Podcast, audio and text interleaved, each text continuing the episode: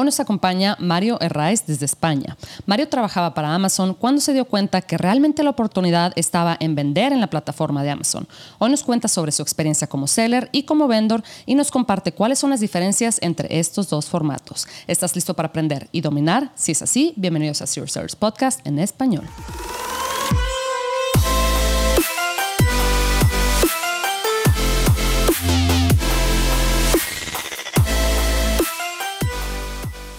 Bienvenidos a todos a este episodio de Zero Sellers Podcast en español. Mi nombre es Adriana Rangel y yo estoy aquí para platicar sobre las mejores estrategias de crear y crecer tu negocio en Amazon, Walmart y todo e-commerce en general para vender desde todos los niveles. Comenzamos. Hola Mario, ¿cómo estás? Adriana, buenas. Eh, encantado de estar aquí contigo. Muchas gracias por acompañarme, Mario. ¿Desde dónde nos acompañas? Estoy en Madrid, España. Ok, ok, qué bien, tú eres de allá. Yo soy de aquí, yo soy de Madrid y en concreto estamos en el centro de la península. Tenemos oficinas en varias partes de la península, pero yo hoy estoy en la oficina de Madrid. Ah, qué bien, Mario. Pues fíjate, eh, mucha de la gente que nos escucha precisamente nos acompaña, eh, se sintoniza con nosotros desde, desde España, un, buen porcentaje de, de, nuestros este, audio escuchas. Entonces, qué bueno, qué bueno tenerte eh, por acá en el podcast.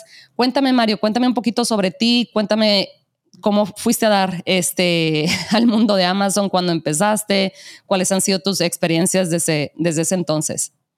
Gracias, Adriana. Pues eh, a ver por dónde empiezo, porque ya ha sido ya 12 años de carrera dentro de Amazon y cuando digo carrera no me refiero a carrera profesional, sino carrera de obstáculos carrera de obstáculos porque claro. ya hace 12 años yo tuve la gran suerte de poder trabajar directamente para Amazon, no ah. en el área de e-commerce, sino en el área de Amazon Web Services. Ah, mira, qué eh, interesante. Un, área que ahora es muy conocida y suena mucho porque todos ya estamos muy acostumbrados al, mundo cloud, pero en aquel momento, hace 12 años, era bastante, bastante más difícil, vamos a decirlo así, no tanto innovador porque ya mm. teníamos muchas soluciones, pero bueno, Adriana, me, trabajar para Amazon es una grandísima experiencia como compañía y a medio camino entre Madrid, eh, Luxemburgo, que es donde está la central de Amazon en, Europa, y Seattle, me, dio la oportunidad de ver la magnitud de comercio electrónico que despliega Amazon cada vez que llega a cada una de las ah. geografías. Y por aquel entonces, Europa todavía estaba por desarrollar. Si bien es cierto que Alemania, Inglaterra ya llevaban algún, algún tiempo de ventaja, España, Francia, Italia todavía estaban completamente por desarrollar. Ah, mira. Y en aquel momento, Adriana, se nos ocurrió, bueno, se me ocurrió a mí decirle a mi hermano, que ahora es eh, uno de los socios de la empresa, tenemos que montar un seller y capitalizar la oportunidad que supone eh, empezar a vender en Amazon. Sin pensárselo dos veces, Pablo, Pablo Raiz, mi hermano, mm, se lanzó, dejó su, su trabajo eh, por cuenta ajena en una gran empresa de, desarrollo de software y demás, y montamos nuestra ah. primera tienda. Al montar la primera tienda, y seguro que esto te suena, pues eh, vinieron los primeros eh, éxitos y fracasos. En aquel momento montamos, montamos una tienda como retailers. Y esto luego me escucharás hablar mucho de fabricante, distribuidor, mayorista, retailer, porque es muy diferente el papel que jugamos con vendedores, eh, como vendedores dentro de Amazon, dependiendo quién seas. En aquel momento, Adriana, éramos eh, puramente unos retailer que teníamos acceso a un material deportivo, montamos una tienda, un seller en, Amazon, empezamos a vender y la verdad es que se nos, se nos dio muy bien. Eh, era un producto de pádel en aquel momento, no había demasiado ah. pádel, pero ahí es donde empezamos a aprender cómo publicar, cómo posicionar, cómo promocionar, cómo atender a los clientes finales que te devuelven cosas, que te hacen preguntas. Ahí es donde empezamos a pelearnos con otros sellers que nos ganaban en la buy box, empezamos a aprender ese concepto de buy box y de competencia. Publicábamos productos y luego se nos adherían, entonces perdíamos ese trabajo hecho. Eh, fue, un, fue, un, momento bastante bonito, pero también bastante frustrante desde el punto de vista que vendíamos un producto no diferenciado, digamos que no éramos los fabricantes o no controlábamos el mm. producto. Sí. También era es cierto que en aquel momento Amazon estaba empezando su andadura en, Europa y tuvimos la suerte de empezar a trabajar con fabricantes, distribuidores y mayoristas que o bien todavía no se habían dado cuenta de la oportunidad de trabajar directamente con Amazon o bien no querían hacerlo de forma ah. directa por muchos motivos. Ahí es donde empezamos a trabajar también como vendor y ahí es donde aparece la segunda parte de nuestro aprendizaje, cómo trabajar como seller B2C y cómo trabajamos B2B con, con Amazon mm. como vendedor. Como y aquí empezaron otro, otro tipo de, problemas o otro tipo de, de, oportunidades. Trabajar como vendor los volúmenes eh, son mucho mayores, pero también la forma en la que tiene Amazon de poder tratar a, los vendors o de poder tratar el producto que tiene que enviar al cliente final también es completamente distinto. Entonces, en este camino, te tengo que confesar, Adriana, que fue un camino muy duro en el que tuvimos éxito los primeros meses, ganamos dinero, luego empezamos en vendor, tuvimos problemas, empezamos a perder mm. mucho dinero. De hecho, prácticamente quebramos, eh, bankruptcy en la empresa, en la empresa eh, porque no tuvimos en cuenta todos los procesos y los niveles de acuerdo de servicio que tiene Amazon. Y ahí es donde nos dimos cuenta que para poder tener éxito en Amazon hace falta la dimensión producto, es decir, tener un buen producto, un buen posicionamiento, pero también hace falta que seamos eh, operacionalmente excelentes. 100%, y si eres seller, mm, si eres seller, seguro que a ti te pasaría al principio problemas de estocaje, problemas de envío a eh, almacenes, problemas de reposición, etcétera. Pero si eres vendor, y aquellos que nos escuchen como vendor, seguro que todas estas palabras de shortage claims, eh, chargeback, debit notes, etcétera, le van a sonar mucho y yo lo digo algunas veces cuando he escrito algún, algún de artículo sobre por qué Amazon tiene todo este mare magnum de, de, acuerdos de nivel de servicio tan férreos y tan, y tan estrictos. Y bueno, como consumidores en Amazon, a todos nos gusta que el producto esté en la puerta de casa cuando lo pedimos, estamos acostumbrados a que nos llegue muy rápido. Esa previsión de demanda que tiene Amazon es a base de que toda la cadena de suministro tiene que funcionar excepcionalmente bien. Ser vendor en Amazon te requiere que nos adoptemos a, esos niveles de acuerdo de servicio. Y todo esto es para contarte que mm, nos rompimos eh, la empresa en casi tres ocasiones distintas y fuimos colocando piezas de software y una metodología específica hasta que conseguimos encontrar una forma en la que, como dice nuestro eslogan, we make Amazon work, porque conseguimos vender producto y ser rentable. A partir de ese momento, cuando ya lo hicimos para nuestras propias cuentas, digamos, empezamos a tener relación con mayoristas que no tenían o equipo o querían mejorar su rentabilidad en Amazon y empezamos a externalizar sus cuentas. Los mayoristas nos llevaron a los fabricantes, fabricantes normalmente pues suelen o no tener equipo o capacidad o quieren mejorar su rentabilidad con Amazon y empezamos a externalizar ya como agencia los servicios tanto a seller como a vendor. Y lo que acabamos haciendo fue 12 años después, pues la primera plataforma, una de las, digamos, la única plataforma que reúne 360 grados todos las, todas las operaciones que son necesarias hacer en Amazon desde la dimensión producto y de publicación, posicionamiento, promoción, etcétera, hasta la dimensión operación. Pedidos, confirmaciones, logística, envíos, integraciones, recobros, facturación, charback, etcétera. Todo unido dentro de una plataforma, una metodología y ya casi 300 eh, profesionales que somos solo dedicados a Amazon. Está muy, muy interesante ahorita que, que mencionabas la, la, diferencia entre ser seller y ser vendor con Amazon, ¿verdad?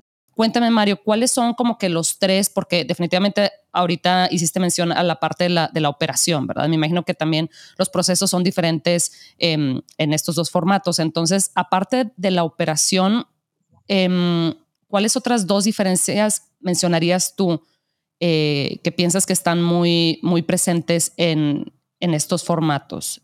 Sí, sí, completamente de acuerdo. Es una pregunta muy recurrente y, en muchas ocasiones nosotros incluso hacemos estudios completos de simplemente hablar con un fabricante y tomar la decisión. ¿Vamos o no a vendor? O, qué ah. productos ponemos en, vender, en vendor y qué productos en seller, porque también se pueden montar estrategias híbridas de, de venta en Amazon. Lo primero que tenemos que entender es que eh, esas dos dimensiones, la dimensión producto y la dimensión operaciones, se mantienen alrededor de todo Amazon.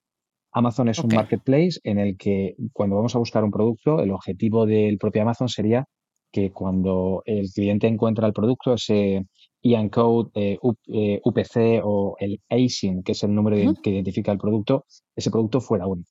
Así como estamos acostumbrados en otros marketplaces como AliExpress, por ejemplo, que buscamos el producto y nos puedan aparecer en 10 tiendas diferentes, en Amazon eso no ocurre porque lo que encontramos es el producto mm. y desde el producto, cuando entramos dentro, vemos quién son los vendedores que venden ese producto. Esos vendedores pueden ser o bien vendedores en third party, como serían los sellers, o bien sería el propio Amazon, el propio eh, Amazon como mm. vendedor. Entonces, esa diferenciación es precisamente donde está la, clave de todo esto. La dimensión producto es igual estemos vendiendo como seller o estemos vendiendo como vendor, el producto es imprescindible que lo tratemos desde un punto de vista de publicación, de posicionamiento y de promoción exactamente igual, estemos como seller o estemos como vendor. Ah, vendor o seller es simplemente quién acaba vendiendo el producto al cliente final. Entonces, primera diferencia seller-vendor. Pues la primera, cualquier empresa, por supuesto, cumpliendo, la, eh, cumpliendo los requisitos que nos pone Amazon, puede darse de alta como seller y colocar un producto a la venta. Ese producto puede existir o no, y si ya existe, lo que hacemos es adherirnos como un vendedor más de ese producto. Controlamos la publicación si el producto no existe, controlamos el precio al que se está vendiendo porque somos nosotros el que finalmente vende el producto al cliente final. Amazon actúa aquí simplemente como marketplace, es decir, como plataforma, pero el producto siempre es nuestro y Amazon lo que hace es cobrarnos un porcentaje o comisión por la transacción. Ahora es diferente. Cuando el producto ya tiene una cierta trayectoria o el producto tiene un brand awareness eh, fuera de, Amazon, Amazon nos puede invitar a ser proveedores del propio Amazon. Es decir, nos puede invitar a ser vendedor. Por lo tanto, primera diferencia fundamental, seller lo puede acceder cualquiera, cualquier empresa. Vendor es solo bajo invitación de Amazon. ¿Y en qué momentos Amazon nos hace esa invitación? Pues evidentemente Amazon lo que quiere es eh, hacer negocio. Y en esto sí que tengo que romper una lanza a favor de Amazon eh, porque dentro de la empresa todo gira alrededor del cliente final.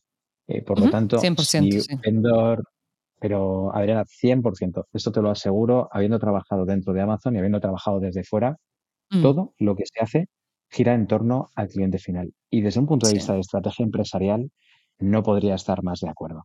Cuando le das al cliente lo que quiere, eh, con una, con una excelencia en, la, en el trato, el cliente va a volver a repetir.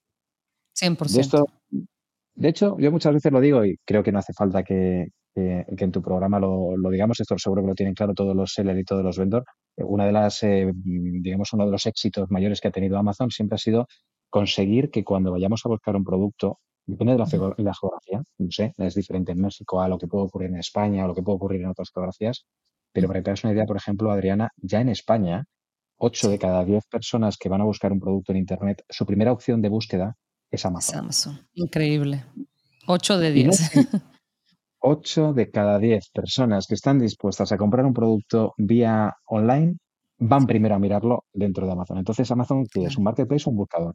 Bueno, eh, esto, fuera de este guiño de, o, este, o este charcarrillo, eh, lo que Amazon lo ha conseguido, no porque sea el sitio más barato, porque muchas veces podemos encontrar el producto más barato en otros sitios, sino simplemente por, o bajo mi punto de vista, por dos razones principales. La primera es que el catálogo de Amazon es tan amplio que prácticamente de la A a la Z, y de ahí la flechita que tiene Amazon en su, en su logotipo, quiere que todos los productos estén disponibles para el cliente final. Y la segunda de las características es que tiene que ser operacionalmente excelente, es decir, el trato con el cliente final, los envíos son rápidos, las devoluciones no tienes problema, etcétera. Entonces, has conseguido que tu producto, eh, has conseguido que Amazon sea el primer punto de, digamos, el primer, el primer sitio donde vas a buscar. Y todo esto era para contestarte que si Amazon quiere conseguir eso, lo que quiere es mm. conseguir todos los productos que, que el cliente necesite. Y para conseguirlo, recordemos que si 8 de cada 10 personas entran a comprar en Amazon en España, Amazon tiene los datos de compra y de búsqueda de 8 de cada 10 personas en un, en un país. ¿Qué productos va a comprar y va a almacenar como vendo? Pues aquellos que sabe que tiene un forecast de demanda. Sí, 100%. Con esto ahora para contestar a las diferencias, yo creo que con esto queda clarísimo que como fabricantes o como emprendedores debemos de trabajar en la dimensión de cómo está nuestro producto eh, representado en Amazon. Y esto muchas veces cuando hablo con grandes marcas eh, y me permiten que les haga, que les asesore, siempre les digo, Amazon ya no es una alternativa de si estar o no estar. Vas a estar, porque uno de tus vendedores, uno de tus distribuidores va a estar. Aquí la pregunta es, ¿cómo quieres estar? cómo quieres que sea la visualización de tus productos, cómo quieres que sea tu imagen, tus precios, etcétera. Esto es una respuesta larga a las dos eh, diferencias de seller-vendor, pero no, Adriana, para que empezáramos a hablar de ello horas. Cuando alguien recibe la invitación por parte de Amazon para, formar parte del, programa de vendor, ¿cuáles son como que las preguntas que tú sugieres, que tú le sugieres al, vendedor que se haga antes de tomar una decisión de unirse al programa de vendor o, quedarse como seller? Buena pregunta, Adriana. Eh, que hacerles dos tipos de preguntas. Las primeras preguntas son, ¿quieres de verdad que Amazon sea, se convierta en tu distribuidor digital de productos? Porque tiene una mm. implicancia o tiene una implicación muy, muy grande. En el momento en que aceptamos ser vendor, significa que Amazon nos compra el producto, es decir, la propiedad del producto ya pasa a ser de Amazon y Amazon se encarga de almacenarlo en sus almacenes y distribuirlo y moverlo entre fulfillment centers.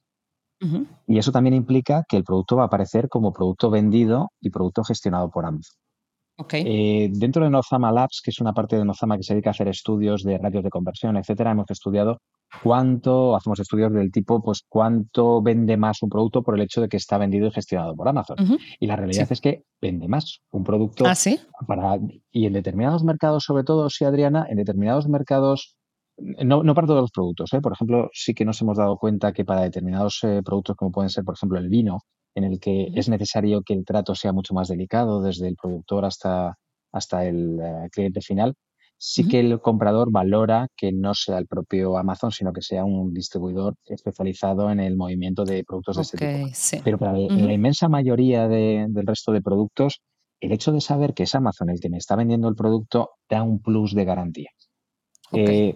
Ese plus de garantía sería entonces, si es Amazon el que va a vender mi producto, también tiene la potestad de poder poner el precio que estime oportuno. Por lo tanto, perdemos el control sobre el, eh, digamos, el precio final del producto y esto tiene una implicación bastante fuerte si queremos tener una estrategia, por ejemplo, tenemos otros canales de distribución y no queremos que Amazon pueda rompernos ah, la estrategia de precio. Sí. Eso sería si hacemos un análisis SWOT de un análisis DAFO de debilidades y fortalezas de vendor seller. Esta es quizá la principal desventaja que muchos de los fabricantes nos, nos exponen. La pérdida de control que se supone que tenemos con el, con el precio. Sin embargo, por el otro lado, la operación cambia porque solo tenemos que atender a pedidos de una única, de un único sitio, que es Amazon. Y eso es para contestar a tu pregunta de que les haría yo la siguiente pregunta. ¿Quieres dejar en manos de este distribuidor digital que es Amazon el control de tu producto? Porque entonces mm. eh, ganas en eficiencia, digamos, o en volumen, porque el propio Amazon mueve producto entre almacenes y te da más eh, confianza con los clientes finales, pero pierdes control sobre precios. Y por otro lado, tienes equipo para poder atender a Amazon. Y te voy a, quiero ser muy, muy duro en esto. Amazon es extremadamente duro con sus SLAs, eh, acuerdos de niveles de servicio, Tendrás que atenderle en el momento que te haga pedidos. Tienes X número de horas para contestarle y decirle si le vas a enviar el producto. Mm, si le dices que le vas a enviar el producto, no puedes fallar en el tiempo, tampoco en las unidades. Si lo vas a tener que empaquetar de la forma adecuada, el transportista tiene que llegar a la hora adecuada cuando Amazon lo necesita. Eso hay veces que suelo bromear con mis, eh, con mis clientes y les digo mm, que el transportista lleve la colonia adecuada que le gusta a Amazon, porque si no, no entra en los almacenes.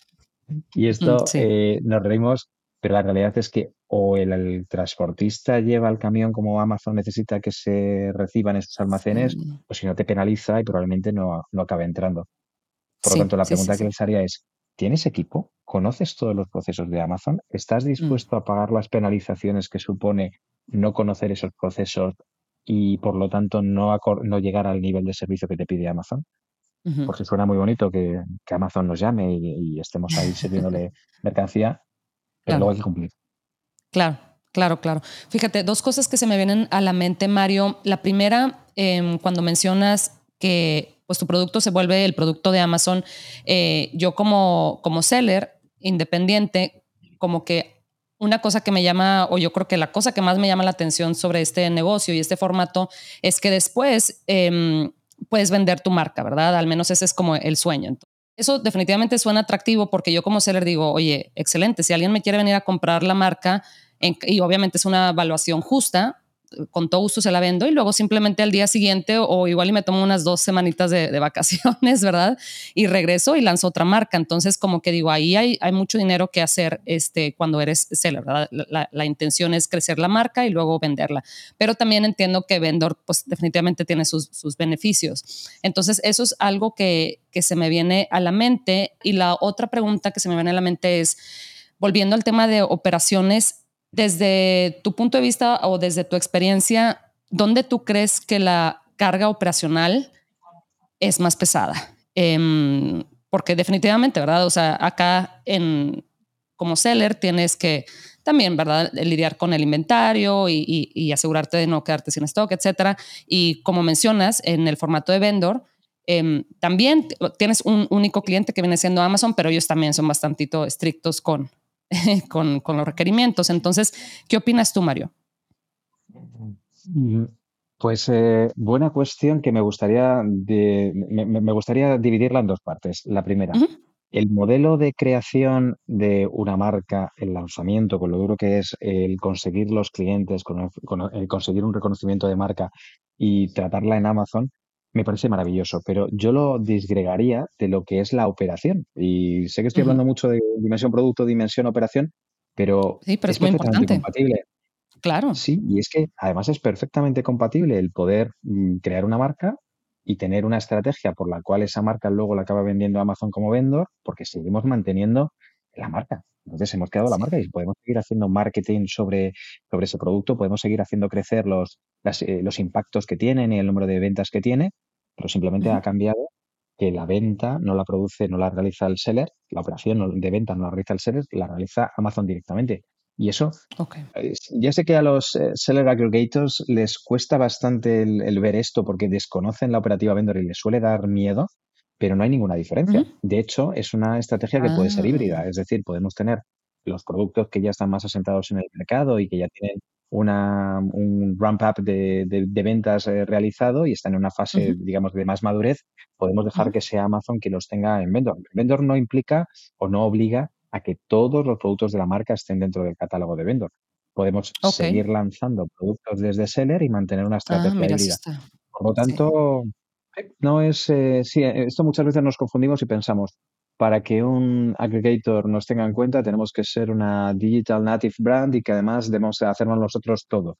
¿no? Ahí hemos hecho lo más importante, que es dar a conocer el producto, conseguir las ventas y conseguir las reseñas y la venta recurrente, etcétera, que es lo que le gusta a los eh, agregadores, ¿no?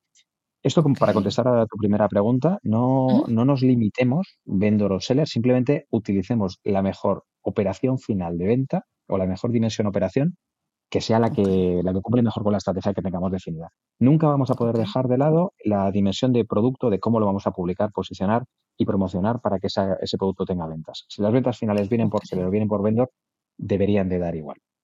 Ok. Y em, ahora me, preguntabas, ¿cuál tiene una carga operacional más grande, uno u otro? Pues yo me atrevería a decir que es distinta, porque fíjate, Adriana, si tenemos una estrategia de seller, eh, al ser seller, vamos a tener que pues, hacer un análisis de cuál es nuestro producto, cuál es nuestra competencia, pero también, sobre todo en Amazon, eh, dónde están los eh, marketplaces donde queremos vender. En mm. Europa podemos elegir España, Francia, Italia, Inglaterra, Alemania, Polonia, eh, Países Bajos, Suecia. En Estados Unidos tenemos Estados Unidos, tenemos México, tenemos Canadá. Como ves, tienes que definir, y como seller, tú te tienes que establecer, crear tu seller en cada una de, esas geografías. Sí que es cierto que se agrupan. En Europa abres una única cuenta seller y luego abres cada una de las plataformas, pero luego puedes dar el salto Estados Unidos, México, Canadá.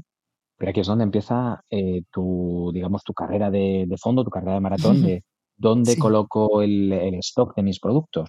Amazon nos da la opción de FBA, donde, por el cual Amazon puede tener en sus almacenes nuestros productos, pero aquí es donde tenemos que empezar a decidir en qué país. Tiene opciones por las cuales puede hacer movimiento de mercancías entre países, pero recordemos que al ser seller, siempre el producto nos pertenece a nosotros hasta el momento en que el cliente lo recibe y Amazon hace un cobro por adelantado en nombre nuestro al cliente final pero el producto siempre pasa de propiedad de nosotros como seller al cliente final como, como, cliente final.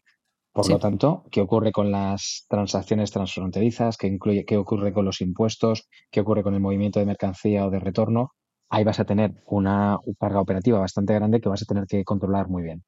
Si nos vamos al modelo vendor, parece más sencillo porque Amazon nos va a pedir como vamos a tener un único cliente, un único punto donde emitimos facturas y lo normal es que vendor lo tengamos también en una geografía. Y, aquí sí que, eh, por lo menos en, la geografía europea, vamos a tener cuentas eh, o vendor codes por cada uno de los países. Amazon nos va a hacer pedido desde cada uno de los países y esto para aquellos que sean vendor lo, lo saben muy bien. Aunque hay opciones para poder hacer esto un poquito más sencillo, Amazon pide desde cada uno de los almacenes que tiene en cada país. Es decir, que si tenemos abierto cinco plataformas europeas, podemos estar recibiendo pedidos para hacer el replenishment de 40 sitios diferentes. Por lo tanto, la operación, Es fácil porque solo tengo un cliente, pero me, hace pedidos de 40 sitios diferentes. Claro, sí. Como ves, Adriana, te estoy contestando, no te estoy diciendo uno u otro, sino te estoy diciendo que son operaciones diferentes.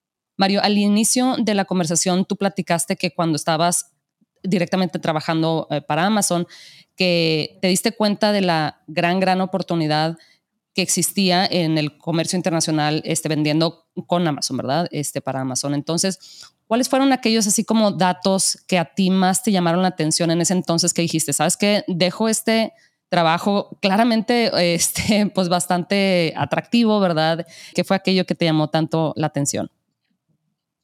Bueno, Adriana, para responderte a tu pregunta, quizá tendría que responder desde un punto de vista personal y desde un punto de vista profesional. Desde un punto de vista profesional, evidentemente la respuesta es, eh, para que te hagas una idea, te voy a dar un, dato de cómo fueron evolucionando las ventas y el proyecto. Cuando nosotros montamos el primer seller, lo que hicimos fue pedirle el favor a un amigo que tenía una tienda física de pádel, donde tenía las raquetas de, tenis pádel, eh, las raquetas, las pelotas, eh, las eh, bolsas, etcétera, y le pedimos que nos dejara coger todos los códigos de barra y publicar el stock en Amazon. Entonces montamos una tienda replicando en Amazon, replicando la tienda física que teníamos en, en, la tienda de nuestro amigo. Para que una idea, en una semana vendimos la tienda entera. entonces, ahí es donde ya se empieza a encender la luz de decir, a ver, a ver. Tenemos la, hemos vendido lo mismo que venderíamos prácticamente en seis meses en la tienda. Lo hemos vendido en una semana. Aquí hay un mercado. Y es un mercado muy potente. Cuando pasas al modelo vendor y en el mismo, bueno, mm, esa tienda que la habíamos vendido en una semana entera, pues recibes un pedido de Amazon vendor equivalente a toda la tienda en un único día, pues dices, a ver, cuidado, que, eh, que esto tiene otra dimensión. Eh, lo que siempre me ha maravillado de, Amazon es la dimensión. No soy capaz de cuantificar los cientos de millones o miles de millones de productos distintos que tiene el, catálogo de Amazon, el número de cientos de miles de sellers que venden y los millones de personas que acaban comprando.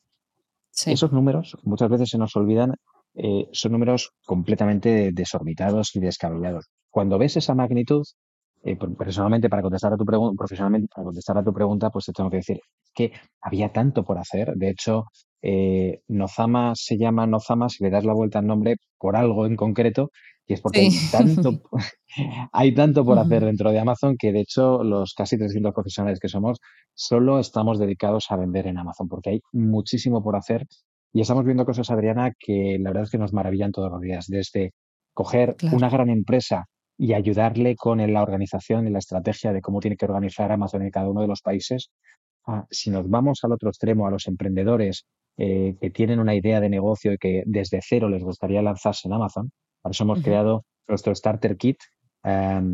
Starter Kit es un, producto diseñado para tener en tres mm. meses tu tienda en Amazon tus productos. Bueno, pues ah, Nozama te puede hacer un Amazon Starter Kit o te puede hacer una estrategia para, si eres eh, Adidas, eh, cómo tendrías que tener tu estrategia en Amazon en cada uno de los países.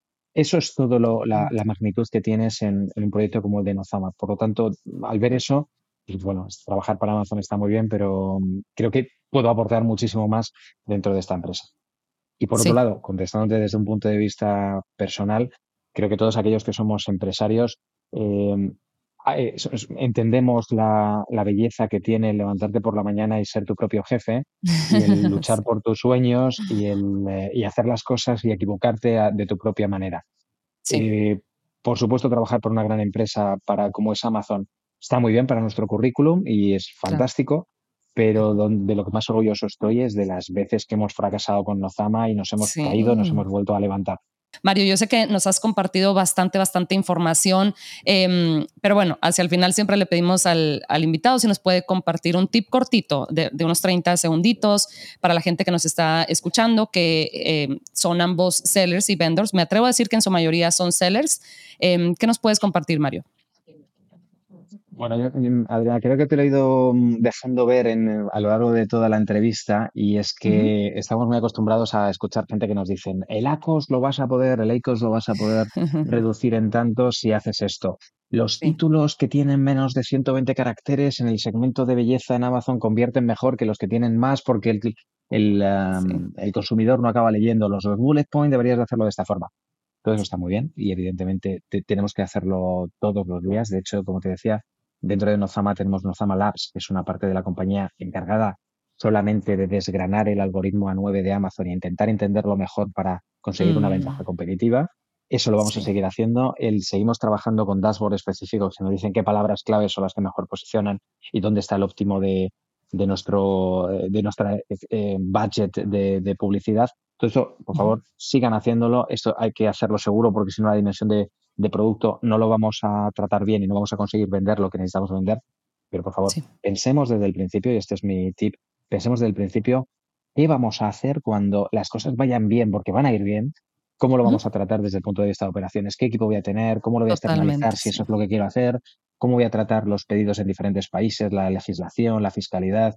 En el caso de que vendor pueda ser una opción, cómo va a ser en mi relación con Amazon, cómo va a ser el equipo. Es decir, planifiquemos quién o cómo podemos montar un equipo que nos ayude a pasar todo esto.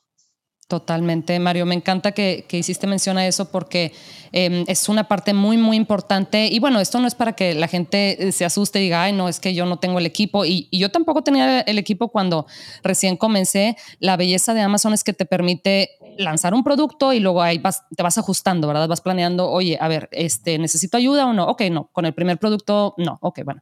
Entonces el segundo, ok, bueno, igual y ya dejo mi trabajo porque ya este, esto requiere más de dedicarle unas dos horas en la noche, ¿verdad? O el fin de semana. Entonces, y luego vas creciendo y vas adaptándote y vas, em, pues ahora sí que nutriendo tu negocio con lo que, o sea, dándole lo que necesita, ¿verdad? Entonces, es lo bueno que Amazon te permite crecer a tu, a tu paso.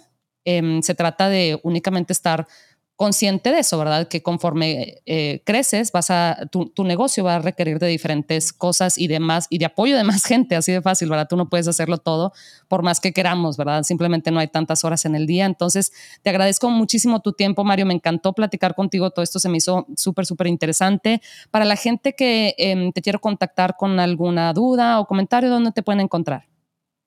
Gracias, Adriana. A mí se me ha hecho súper corto.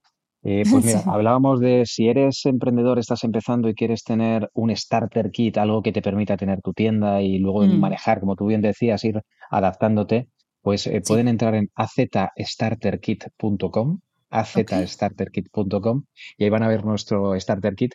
Y para aquellos que ya tengan su tienda lanzada, estén trabajando para empresas más grandes y puedan querer aprender más, pueden ver nuestra universidad de conocimiento y los servicios que tenemos en Nozama en Nozamasol de soluciones, nozamasol.com. Excelente, Mario. Te agradezco de nuevo, Mario, y espero tenerte por acá de regreso pronto. Solo que Adriana, cuando tú quieras.